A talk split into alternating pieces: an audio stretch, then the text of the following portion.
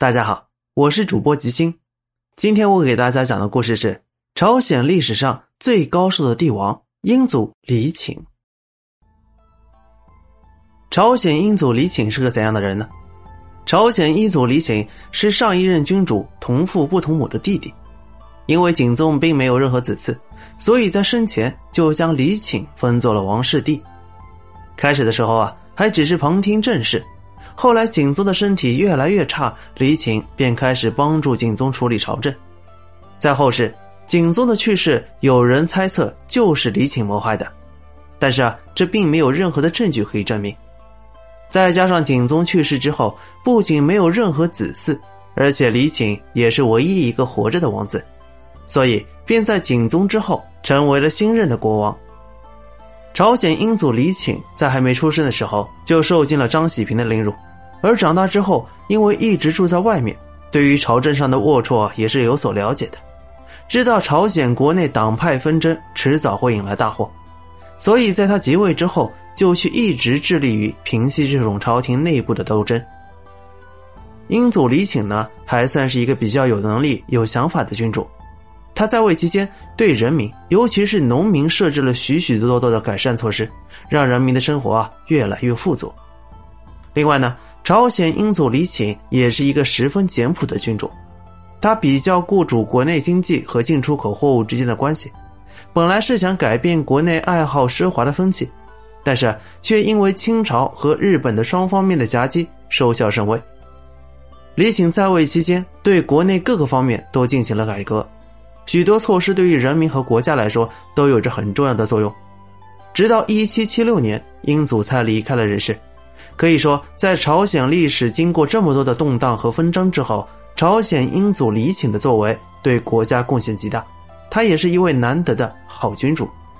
在朝鲜王朝，各代帝王总是因为各种原因早早就去世，即便是寿命长一些的，也不过就是五六十岁的年纪，甚至有的王子刚刚出生没多久就夭折了。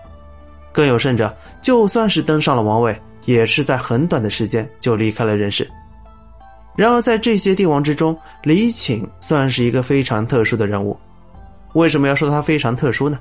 因为李请啊，是朝鲜王朝历史上最高寿的帝王。其实呢，李请是否是朝鲜王朝最高寿的帝王这个问题，在历史上那是有着详细记载的。当时萧宗的子嗣非常的少，有一些还是出生不久早早夭折，之后景宗便登上王位，可是他的身体呢，也是比较孱弱。在即位四年之后就去世了，于是才有了让李请登上王位的机会。李请是在一七二四年登上王位的，一直到一七七六年他去世，才将王位传承给下一任帝王。因此来看，李请在位时间也是最长的一位。而从一六九四年一直到一七七六年，足足有八十三年的时间。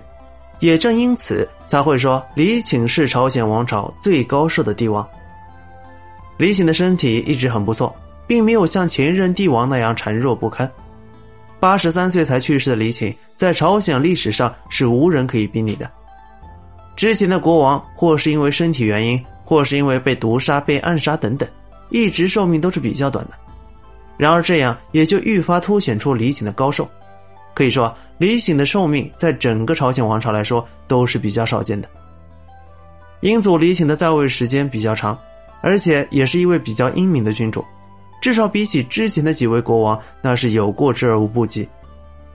当时的李请本来没有继承王位的可能性，可是因为前任君主并没有任何子嗣，而且李请也是唯一一位还活着的成年王子，在这种情况下，李请只能登上王位成为君主。然而，之前的生活对英祖李请的生平造成了很大影响，那么英祖李请的生平是如何的呢？在英祖李请的生平中，他深深了解了党派纷争会给国家带来很大的麻烦，甚至是灾难。于是，在他上位之后，一直致力于平复朝廷内部纷争，甚至为了恢复兵役税而深入到各个阶层的人士之中，去了解他们的意愿。同时，英祖李请还减轻了农民身上的负担，之后又整顿了国家在财政方面的制度。英祖李请生平一直致力于改变国家一些原有政策，希望让社会可以更加平稳的发展。李醒的生平对商业虽然不是很了解，可是他是那种非常开明的君主，在商业方面，通过扩大垄断的方式，让国内的经济迅速提升增加。另外，他还曾经想要改变国内爱好奢华的风气，让清朝的商品不在国内流通。但是这个举动呢，却因为清日双方夹击而收效甚微。总之啊，英祖李醒的生平之中，为祖国和人民都做出了极大贡献。这种贡献在国内的各个领域都有所体现。英祖李璟在位期间，国内各个方面的水平都提升了很大一截。由此可见，朝鲜英祖不但是朝鲜历史上最长寿的一位君主，还算得上是一个非常开明英明的君主了。